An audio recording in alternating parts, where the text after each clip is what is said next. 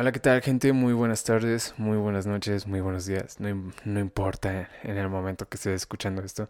Es más, te voy a desear un buen momento. Sí, sí. Oh, hola, ¿qué tal gente? Un muy buen momento les deseo. Porque es un día muy peculiar. Sí, no sé si en todos los lares del mundo se celebra de esta manera, pero el 14 de febrero aquí en México es el Día del Amor y la Amistad. Es un día bastante rico para muchas personas, es un día bastante de, consumo, ¿no? Eh, es el primer episodio del podcast hablando de música en el cual estoy en solitario. Y me refiero al primer episodio del año porque si estás, eh, si ya has escuchado los episodios que están en Spotify, pues ahí hay otros cinco episodios que son yo solo hablando, ¿no? hay otro con invitado que es con Irving Santa María, que le mandamos un saludo enorme a Irving que estuvo en, el episodio pasado. Fue un episodio bastante chingón donde pudimos platicar sobre la importancia del percusionista. Irving es justamente un percusionista de calidad, es un percusionista chingoncísimo y es de las primeras personas que yo conocí aquí en la Ciudad de México. Y pues nada, él, al momento de estar editando su video, de su episodio, me dio una retroalimentación de todo lo que estábamos platicando y él menciona en una parte un punto, un, tema muy importante que quiero relacionarlo con otros temas que traigo hoy para ti aquí. Y vamos a dejar a un lado este, este, esta onda del romanticismo de parejas, del Día del Amor y la Amistad. Vamos a quitar la parte del amor en cuestión de relaciones. Vamos, vamos simplemente a, a adentrarnos en la amistad, un poquito más en eso. Y pues nada, si, si tú estás solito también, si estás o solita y estás escuchando esto, o si tienes cuatro brazos y estás haciendo más cosas y estás viendo esto en YouTube, pues déjame decirte que este eh, episodio es para amenizar un poquito esa, esa, pues, esa compañía, ¿no? Para que tú y yo estemos conectados. Yo te estoy charlando, yo estoy charlando contigo, estoy eh, platicándote algo. Es como una cita entre tú y yo. es algo, es, algo muy loco, ¿no?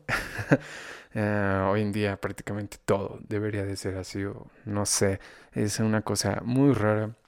Y bueno, pues hablando de música, em, Irving menciona justamente la importancia de la amistad en un ensamble, en hacer música con alguien con el que te lleves pues muy bien, con el que tengas un vínculo eh, un, vínculo íntimo, un cariño con el que puedas sentirte cómodo o cómoda.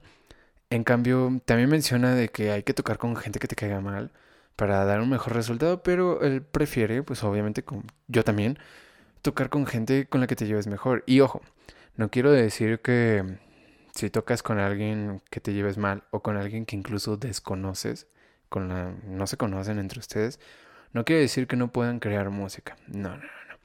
Obviamente, si están tocando y están siguiendo todo y sale bien, obviamente va a haber música. Pero cuando te llevas mejor con una persona, el resultado es muchísimo más favorecedor, mucho, muchísimo más enriquecedor. Es algo más peculiar, algo más chingón, diría yo. Y si no sabes cómo adentrarte un poquito al mundo de la música clásica, te voy a recomendar que vayas a YouTube y busques, también está en Spotify, pero quisiera que lo vieras, quisiera que lo observaras. Busca en YouTube una orquesta que se llama en español Las Disonancias, pero se escribe, creo que es una orquesta francesa, se escribe Las Disonancias. Entonces, búscalo, mm, eh, busca la, las obras de Igor Stravinsky, La consagración de la primavera y busca el Daphne Cycloid de Ravel.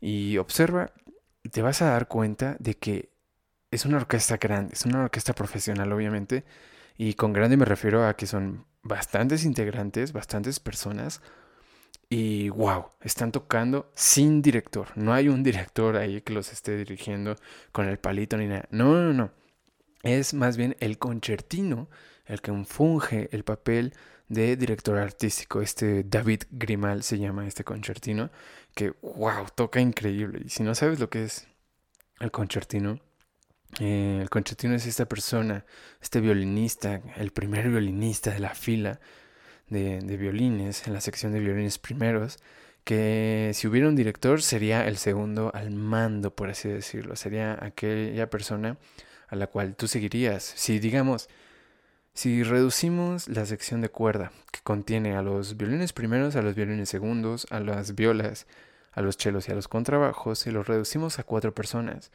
vamos a tener a violín 1, 2, a la viola y al chelo, ¿ok? Esta es la dotación clásica, o sea, o la dotación, perdón, de un cuarteto clásico. Entonces, te vas a dar cuenta de que la melodía eh, está en, entre el violín 1 y el violín 2 y que la viola y el cello, aunque a veces tienen un papel protagónico, son un poquito más un fungen un poquito más en el cuarteto clásico un papel de acompañante, de colchón armónico le llamamos nosotros, y que están acompañando a la melodía. En este caso, el, el violín primero bueno, son cuatro personas, pero el violín primero es, digamos, el que lleva un poquito más esta responsabilidad y los demás lo tenemos que acompañar, lo tenemos, tenemos que complementar la música, ¿ok? Entonces, esto, si te fijas en, en las disonancias, es algo muy cabrón porque todos se saben, yo pienso, no lo sé, pero yo pienso que todos conocen la parte del, de su compañero. Es decir, los violines saben qué están haciendo los chelos, los chelos saben qué están haciendo los de percusiones, lo, no sé, la flauta sabe lo que está haciendo el, el fagot, etcétera, ¿no? Y, y también el fagot sabe lo que están haciendo los violines. Entonces se hace una combinación de elementos que tú no sabías que podía existir. Se, se, hace una combinación, un entendimiento muchísimo mejor entre los colegas si se llevan bien y por lo tanto el resultado de la música gracias a esta conexión es muy enriquecedor. Obviamente te estoy hablando de mm, escuchar en vivo, ¿no? Esto es más perceptible a, escucharse en vivo y es más notorio. Si lo escuchas en una grabación, también es, puede ocurrir que, llegues a ver este entendimiento, pero no lo sé, a lo mejor se vuelve un poquito más... Mm, que no sé si decir sintético, posiblemente, no sé si decir natural, porque el humano pues es, es, parte de la naturaleza y lo que crea el humano es una creación de la naturaleza, entonces tal vez se vuelve como algo natural, ¿sabes? no sé, eso es un divague mío. Y, y bueno, a, a lo que voy con esto es que si tú escuchas un evento en vivo, es muchísimo más enriquecedor o muchísimo mejor que escucharlo a, través de una grabación. ¿Por qué? Porque en vivo estás escuchando lo que está sucediendo en el momento y estás escuchando todos los armónicos. Aunque seas una persona normal y que no logre eh, pues captar los armónicos, no hay problema, los estás escuchando. En cambio, cuando se graba, se pierden la mitad de los armónicos, ¿ok? Uh, Sergiucci Levidaki, que era un director de orquesta, no me acuerdo si rumano o armenio, él decía que la música, la verdadera música, era aquella que se escuchaba en vivo y que por lo tanto esta música era belleza. O sea, la belleza estaba en la verdad, ¿no? En la, en la, en la, en la verosidad, no sé cómo se diga, en la verdad. Em, entonces, cuando es música, que se escucha en vivo, estás escuchando lo que realmente es. Recuerdo que un maestro de mm, a inicios de cuando yo empezaba a estudiar esta carrera, el maestro Pedro Tudón, que le mandamos un saludo hasta Guanajuato, él mencionaba que la música realmente se, se debía escuchar en vivo y él mencionaba que no era más que una instrucción, pues la partitura y que todo lo que se provocaba en vivo, todo lo que se escuchaba en vivo, eh, realmente salía tu verdadero tú. Es decir, los músicos tenemos como que una excusa al momento de estar frente a un profesor, al momento de tocar hacia alguien, y digamos si nos equivocamos o si, ocurre un error muy grande, decimos, ah, en mi casa sí me salía, pero esto incluso es un meme. Esto es causa de que en tu casa te sale porque lo estás practicando, lo estás ensayando, lo estás estudiando y lo repites una y otra vez con muchísimas pausas en medio. En cambio, el enfrentarte al escenario es una cosa distinta y ahí digamos sale tu verdadero tú. Ahí sale el quién eres como músico, como ejecutante, ¿no? Entonces, una vez teniendo esto en cuenta, eh, eso es lo que les comento que el maestro Pedro Tudo nos, nos, nos relataba en las clases. Una vez teniendo esto en cuenta, debes de saber que la música en vivo es lo más cercano a la, pues a la, verdad de la versión. Ahora, mm, bueno, no, me estoy refiriendo a si, si se toca bien, obviamente, ¿no? Porque si se toca mal, pues se estropea todo y todo sale horrible. Ok. Volviendo al tema de Irving, de la conexión y de la amistad. El, estos últimos meses me ha ocurrido algo muy curioso en ese, en ese aspecto, en ese sentido de la amistad y de mi trabajo y de la música de cámara, en el cual he estado muy reflexivo. Eh, podría decir que pues se pierden incluso colegas, se pierden compas en el proceso de tu trabajo. Y pues ni modo, así es esto, ¿no? a veces sucede así. Entonces he estado demasiado reflexivo en esto. He tenido por ahí varias situaciones en las de música de cámara en las que pues han, han incurrido bastantes Mm, o sea, he tenido muy buenos momentos, claro que sí. Ha habido uno que otro momento en el que digo, ay, la madre, ¿por qué la gente es así? ¿Ok? Y no me malinterpreten, es, es cosas que pasan o son el pan de cada día en, en el rubro artístico, hablando eh, de carreras que tienen que ver con el arte o gremios que tienen que ver con el arte. Y mm, es muy feo, no le den odio a las personas, denle amor. Hoy es un día para justamente amar, para querernos, para... No se trata de consumir, la gente consume, consume este episodio. dale like, dale, dale compartir, ponle, activa la campanita, porque vienen episodios más chingones. Y no se trata de odiar a las personas, no se trata de siempre llevar la contraria o de ver quién tiene la razón. Podemos Em, llegar a una conversación, podemos llegar a un entendimiento, si, un, perdón, a un entendimiento si tú y yo charlamos, ¿no? En este caso yo te estoy hablando a, ti que estás escuchando esto o que estás viendo esto en YouTube porque tienes cuatro manos y tienes que hacer más cosas. Em, yo te estoy platicando esto que es mi sentir, pero bueno, ya estamos llegando a una especie de, de entendimiento entre informaciones, ¿no? Um, volviendo otra vez a lo de Irving, a lo de, la, de las conexiones y de la amistad eh, y de lo sintético que, que es a veces las grabaciones. Hace poquito ocurrió un evento llamado el Super Bowl que si tú no sabes lo que es el Super Bowl, no te preocupes, yo tampoco sé qué es eso. Solo sé que es un evento masivo de fútbol americano en el cual los estadounidenses, los gringos, los americanos, como lo quieras ver, lo tienen muy bien representado, ¿no? Es un evento enorme y pues básicamente ha sido tradición desde muchísimo tiempo que en el medio tiempo de este evento suceda que el artista, un artista pues vaya y se presente, ¿no? Eh, prácticamente ya es tradición. Y este año que, que, seguimos en pandemia, que seguimos en cuarentena, no fue una excepción. Ellos dijeron, me vale madres la pandemia, vamos a hacerlo, chingue su. Y se hizo, se hizo. Ni modo. No, no, vamos a quitar, ah, vamos a dejar a un lado, igual que el amor, eh, el evento deportivo. Vamos a hablar justamente del medio tiempo, que es el evento artístico. ¿Ok? En este año se habló, perdón, en este año se presentó The Weeknd, que es un, un musicazo, si no, no sé si es americano o canadiense, no, no recuerdo, pero al igual que Michael Jackson, al igual que, mm, que Beyoncé, iba a decir Beethoven, ¿eh? Imagínense a Beethoven ahí en el Super Bowl, sin escuchar ni madres, qué cagado sería. No, a Beyoncé, eh, también a Bruno Mars con los Red Hot Chili Peppers, a... ¿Quién más ha estado? Lady Gaga. Bueno, bastantes artistas han estado en, este evento, artistas de, una categoría muy, muy pesada, diría yo. ¿Y por qué quiero tocar este tema? Porque muchos músicos, sobre todo los músicos, los músicos son unos mamones. Empiezan a decir, ay, ¿qué, qué? ¿Alguien vio el, el Super Bowl?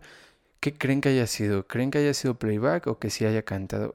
Güey, cállate la boca. A ti te encantaría estar ahí en el Super Bowl tocando, te encantaría estar en ese centro de atención, claro que sí. Estaría muy chingón, sinceramente. No importa si es playback o no. Ahora, a lo que voy Yo creo que The Weeknd hizo un 50-50. Yo pienso que fue igual que Michael Jackson, en el sentido de que Michael Jackson fue a pregrabar ciertas voces y en parte también cantó en vivo, ¿ok? El, el, el evento de medio tiempo ocurre que es un escenario rodante que se pone en medio del estadio y los fans lo rodean y están ahí como si fuera un concierto normal. Por lo general dura unos que 15 minutos, si no estoy mal. Y Lady Gaga fue en el 2017, si no mal recuerdo, la, una de las artistas que dijo, Nel, yo no voy a hacer playback, yo voy a cantar e invito a que todos los que se paren aquí lo hagan. Y eso se me hace muy chido. Pero a les va porque la gente también, bueno, los, algunos artistas hacen playback. Y la razón es porque, pues, la acústica. Uno como artista, uno como ejecutante, no importa si es de instrumento o de canto, tiene que sacar su sonido y que se escuche hasta la última butaca en el, en, en el área, o sea, en el, ya sea en la sala, en el teatro, en este caso en un estadio, se tiene que escuchar hasta la última silla.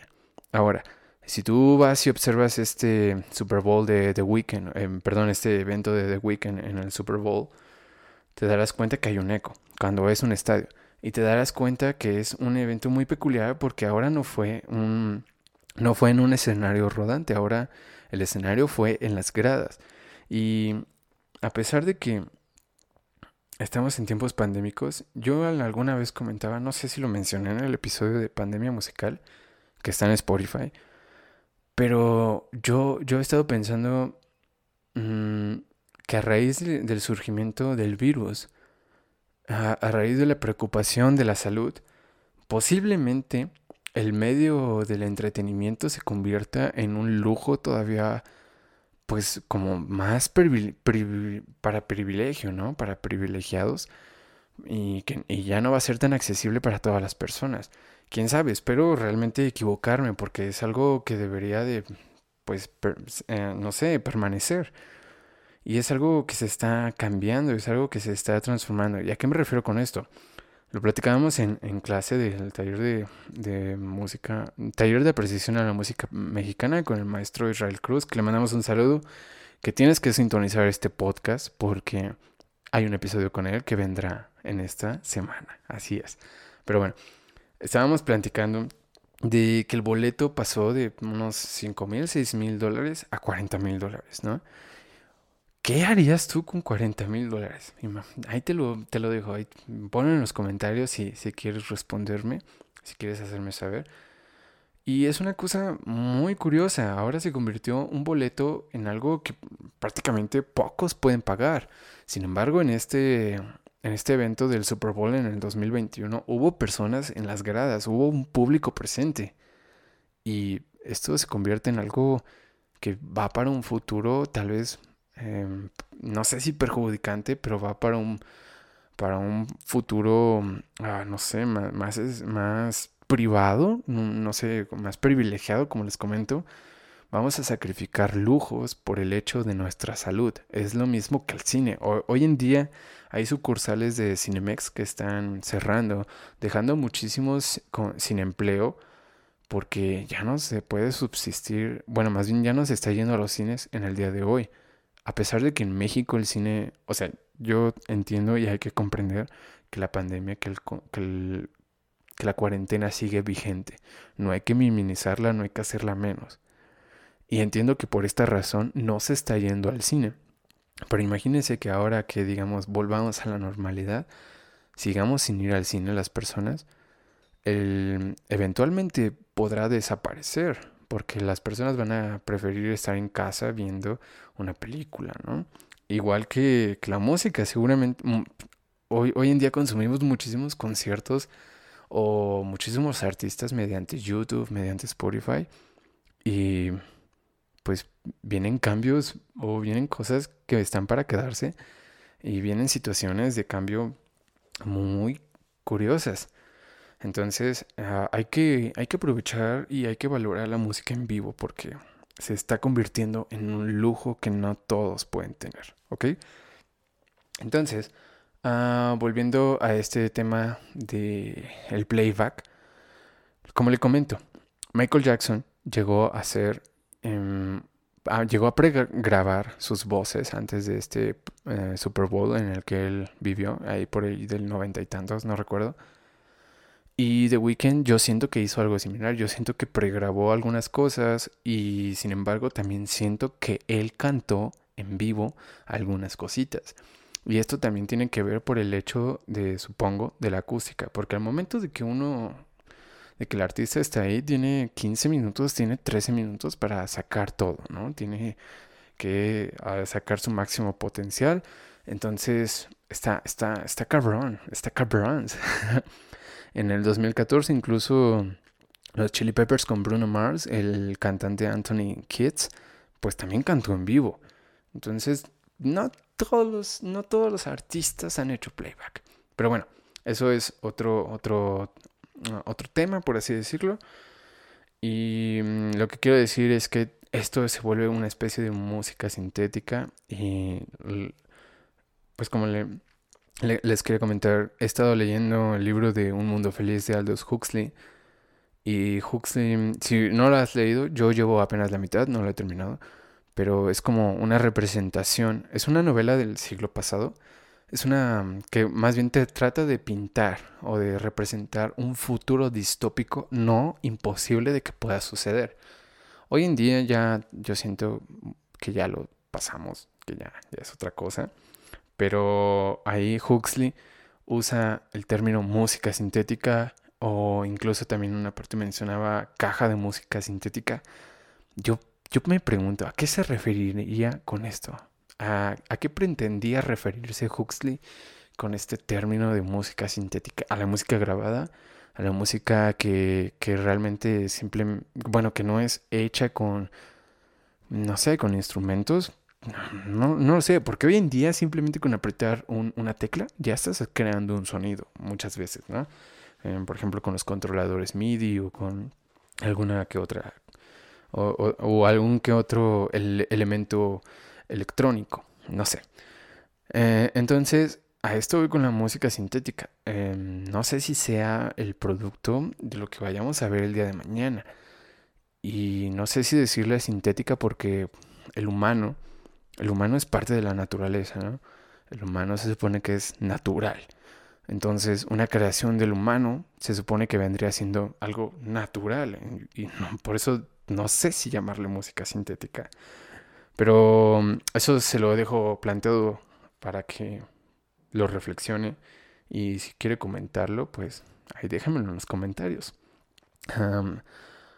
hablando de música, el podcast es el único podcast que trata de dar a conocer la vida del músico a través de los músicos. Y pues hablando de música en los días de hoy, el otro evento que va a suceder el 27 de febrero, que tiene que ver también con Pokémon, es un evento, creo, si no estoy mal, del 25 aniversario de, de Pokémon, ¿no? Esta franquicia de, de monstruos de bolsillo, muy famosa, tú sabes a qué me refiero. Y va a tener algo muy peculiar con la música que el, artista Austin Richard Post, que si no lo conoces de esta manera, es mejor conocido como Post Malone, es un rapero estadounidense, es un compositor, eh, hace hip hop, es un cantante.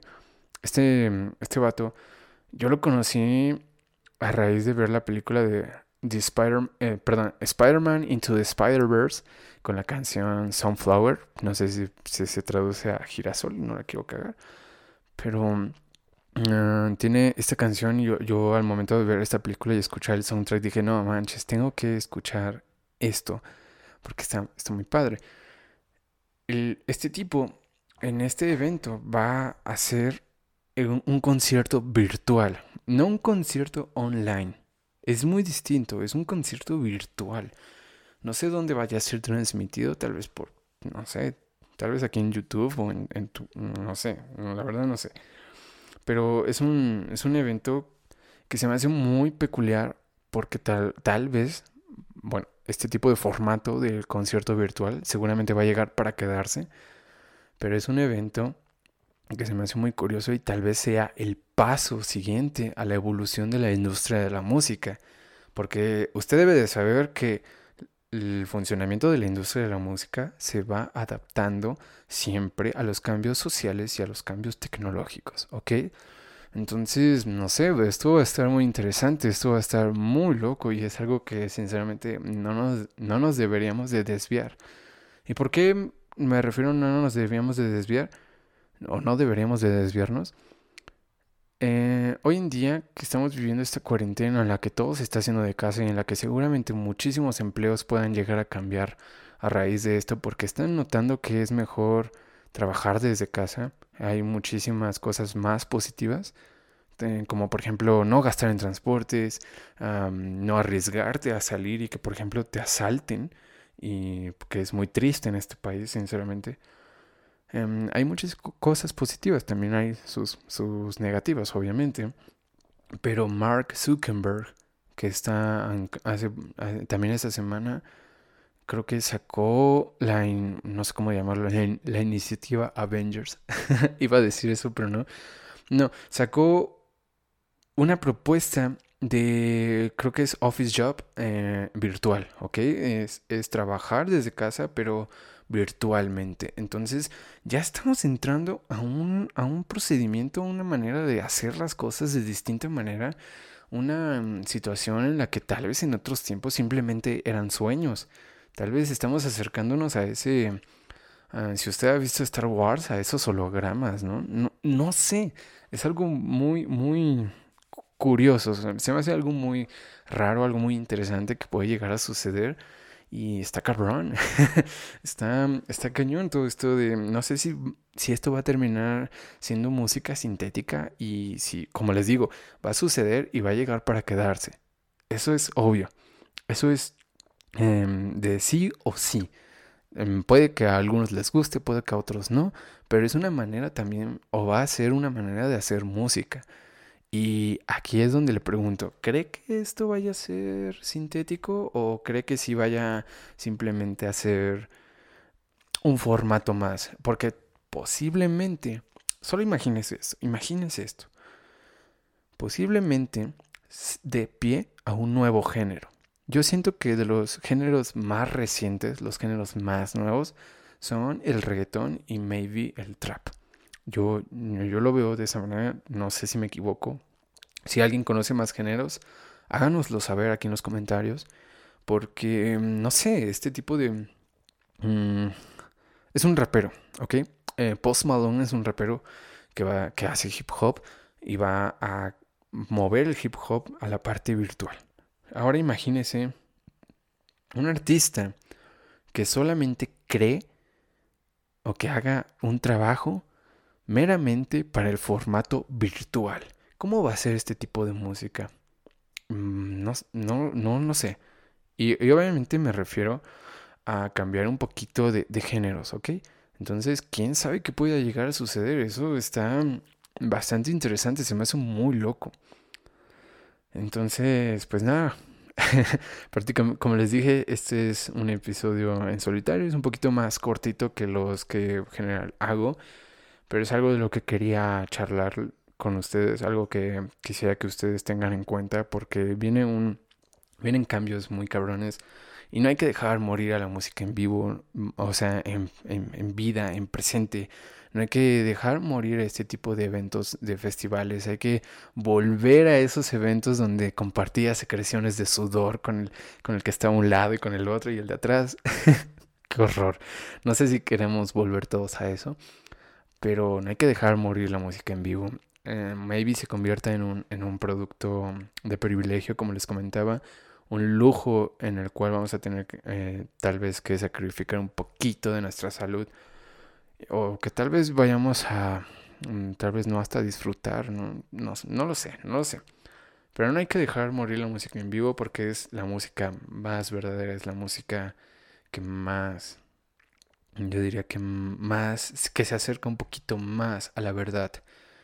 Y obviamente bien tocada. Y pues nada, yo mm, ahí lo dejo con, con esta información. Uh, sintonícenos como, si fuera la radio. De clic, no sé, eh, ¿cómo, ¿cómo, le diría a usted darle touch al táctil? Porque ya ni siquiera es un clic, ahora es un touch. no sé, esté pendiente a este podcast, está, puede darle like, puede darle dislike si no le agrada, yo qué sé. Puede darle a la campanita, por favor, y puede suscribirse y vamos a tener más información de esto.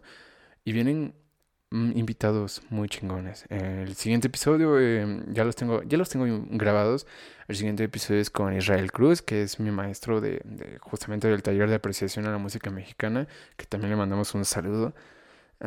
después de eso viene el episodio con Gerardo, que Gerardo Román, que es un director de orquesta, es un, es un amigo mío y que también le mandamos un saludazo allá a Gerardo.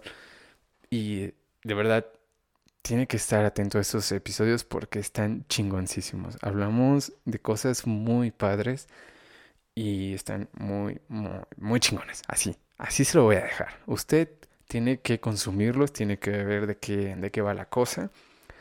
Y pues nada, eh, yo creo que pues aquí nos vamos a estar viendo eh, una vez más en este, en este episodio en solitario.